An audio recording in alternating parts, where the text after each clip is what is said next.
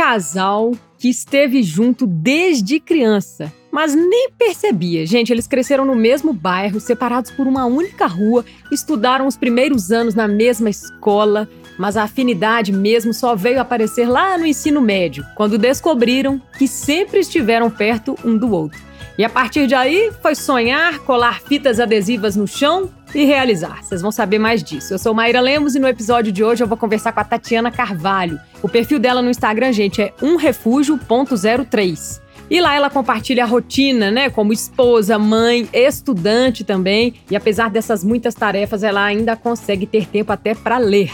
Antes da gente começar, um recadinho para você que também quer ter um AP. Mande suas dúvidas no nosso e-mail fale com a redação arroba sonharemorar.com.br.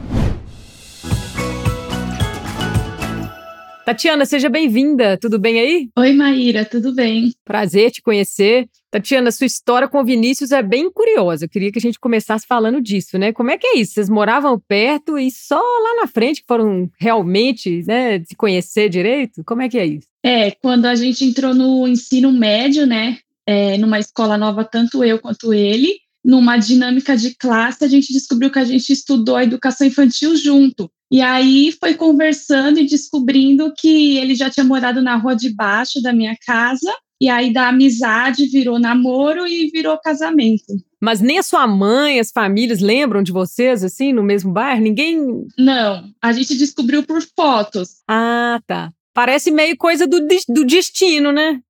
Isso, numa festa junina, eu tenho foto da gente dançando juntos. Olha só. Gente, que gracinha. Então é a vida inteira ali, um pertinho do outro, só esperando o momento para se relacionar, para começar isso, né? E aí vocês já estão juntos há quantos anos agora? Juntos no todo 20, mas a gente completou 13 anos de casado esse mês. Nossa, é muito tempo. Desde os 20, quantos anos vocês tinham quando tudo começou? Tinha em torno de 15, 16 anos. É, o amor da vida mesmo, chegou cedo, né? Verdade.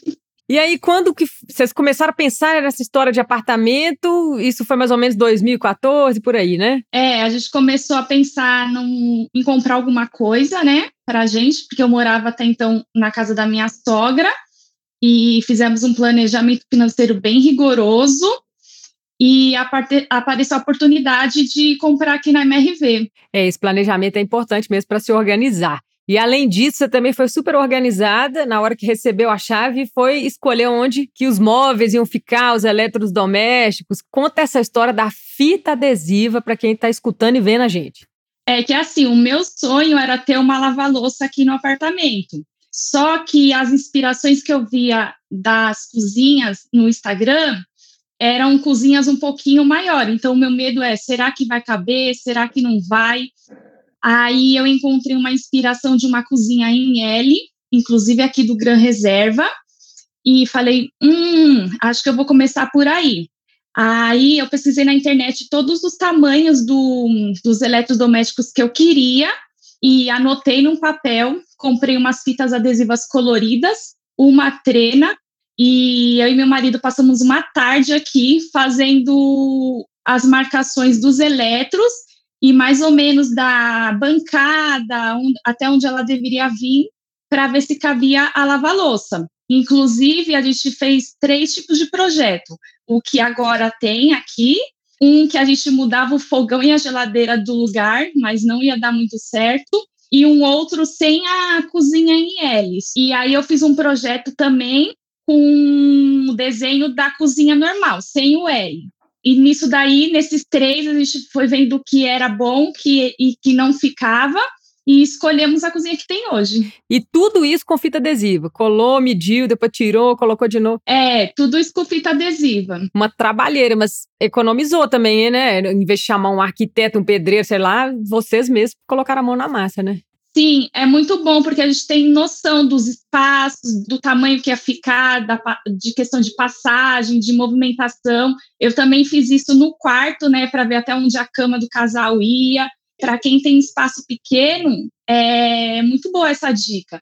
Inclusive, né, se você já mora no local e quer comprar uma coisa nova, você vai lá, mede, coloca a fita adesiva lá e deixa uns dias lá para ver essa questão do movimento, se vai atrapalhar, se não vai, porque espaços pequenos, isso tudo conta. Que ideia boa. Você vai até testando, assim, na hora de passar pela porta, se vai te incomodar ou não. É, se cabe naquele local, né? Porque fica mais concreto se a gente cola a fita adesiva ali e deixa ali. Muito interessante, gostei da dica. E aí, depois de um tempo, né, você começou a chamar seu apartamento de refúgio, porque é assim que você chama ele, né, no Instagram, inclusive lá no seu perfil. Você passou por essa reforma, pela mudança, né? Recebeu a chave. Depois disso tudo que vocês viveram, o que que esse refúgio significa para você? Explica um pouquinho do seu cantinho. O que que você sente quando fala dele? Então, eu escolhi o nome refúgio porque é o refúgio mesmo, né? A gente mudou, logo veio a pandemia, então vivemos aqui 24 horas dentro do apartamento. E é uma realização de um sonho, né? Da família, de ter um canto só nosso, uma segurança também nesses momentos que a gente passou de incerteza. Então, assim, ter um lugar tranquilo, um lugar que a gente pudesse passar por momentos difíceis. É uma realização de um grande sonho. A Giovana é sua filha, né? O Vinícius, seu marido. Com quantos anos que a Giovana está agora? Giovana tem 17 anos. Nossa, Giovana já está uma moça já, então já não dá tanto trabalho. E aí, você trabalha fora, como a maioria das mulheres brasileiras, né, trabalha fora, trabalha em casa, claro, né, cuidando do lar, tem filho, né, e ainda tem tempo de estudar. O que, que você está estudando? O que, que você já estudou? Conta pra gente. Então, eu estou fazendo minha segunda graduação em pedagogia educação profissional e tecnológica. Além de pedagogia, você é formada em quê? Eu tenho matemática. Nossa, uma coisa tem nada a ver com a outra. Então você gosta de estudar mesmo, né? E como é que você arruma tempo para isso tudo? ah, a gente dá um jeito, né? É que eu sempre falo, não consigo dar conta de tudo, ter essa consciência, não sentir essa culpa e priorizar. Tem dia que dá para fazer tudo, tem dia que não dá. A única coisa é que vai acumulando as, as tarefas. Mas eu sempre faço essa questão, faço listinha, priorizo as tarefas e vou tentando lidar com tudo isso. A gente não tem que dar conta de tudo mesmo, não. Você tem toda razão. A gente tem que priorizar. E o que deu, deu. O que não deu, tá tudo certo, né? Fica para depois, senão a gente não dá conta. Tem, tem que descansar também. E você também, claro que você, quem gosta de estudar, gosta de ler, né? Tem algum cantinho na sua casa que é o seu cantinho da leitura ou você lê em qualquer lugar? Como que é? Leio em qualquer lugar. Geralmente não na cama, porque dá sono, mas geralmente é no sofá mesmo ali na sala, que é o cantinho da leitura. Eu não tenho prateleira de livros por conta da minha alergia, então eu leio mais mesmo é no, no Kindle. Ah, minha filha, meu marido também tem alergia de livro. Eu coloquei todos em saco plástico transparente, um por um. Aí eu consigo passar pano úmido para tirar a poeira, tá vendo? Vou te dar uma dica também. Você me deu a dica da fita adesiva, tô te dando outra. Quem sabe? ah, essa dica é boa. Não é? Pois é. E você lê com barulhada da casa ao seu redor ou tem que estar tá em silêncio? Não, eu leio com a barulhada da casa, do ônibus, eu consigo ler. Eu também consigo. É, eu também. Eu, quando a gente concentra, né? É, só os textos de faculdade que às vezes, né, tá meio assim complicadinho, aí eu prefiro o silêncio. Não silêncio total, porque eu sempre tô de fone com música clássica é, no ouvido. Sim, eu também amo música clássica e jazz. E quem lê tem sempre um bom livro para indicar. Conta pra gente o que que você tá lendo agora e se tem algum livro predileto que você indica também. Olha, agora eu tô lendo três livros: A Cidade do Sol e Uma Vida Pequena, que eu não recomendo porque é um livro muito pesado. E eu também tô lendo um, um romancinho leve ali, chama Minha Alma. Mas já que é para indicar, eu vou indicar Cidade do Sol, porque ele fala dessa questão do Talibã, do Afeganistão, e a gente vem vendo na televisão, né, esses protestos das mulheres no Irã contra o, o hijab delas. Então, eu acho importante a gente tentar entender esse momento que está tendo lá e a questão da mulher nessa sociedade, né, que é bem diferente da nossa, mas tem algumas coisinhas ali que são semelhantes. Infelizmente, para todo canto tem as injustiças né, com as mulheres. Esse livro deve ser interessante mesmo. Obrigado pela dica.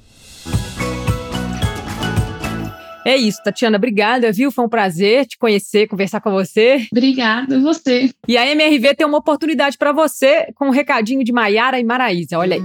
Achou que não ia rolar ter um primeiro AP? Vem com a MRV descobrir que dá. Pra quem achava que não dava, deu. E quem pensou que ia dar errado, errou. Pra quem falou